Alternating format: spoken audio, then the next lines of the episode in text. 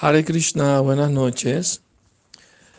Antes de la batalla de Kurukshetra, Krishna ofreció ser un mensajero de paz y llegó al palacio de los Kurus, donde estaba Dhritarashtra y Duryodhana, y les propuso lo siguiente, que vamos a evitar esta guerra fratricida y ustedes simplemente no tienen que devolverle la mitad del reino a los pándavas que les corresponde.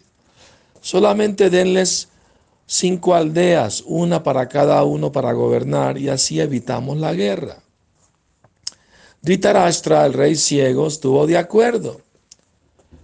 Dijo que le parecía muy buena idea, pero su hijo Duryodhana, el malvado y demoníaco Duryodhana, dijo que no que si querían un milímetro de tierra tenían que pelear por ella.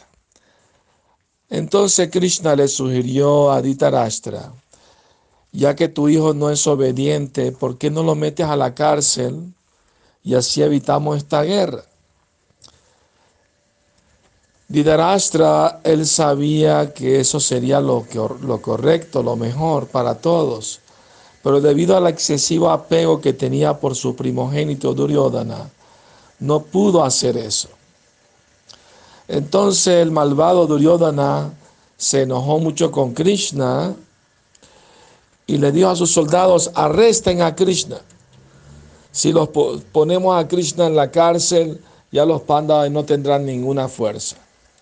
Y cuando los soldados corrieron para arrestar a Krishna, Krishna se rió y les dijo a Duryodhana, ¿tú crees que me puedes arrestar a mí? Y Krishna asumió una forma gigantesca dentro del palacio que brillaba como muchos soles y enorme y divinamente eh, brillante, fulgente.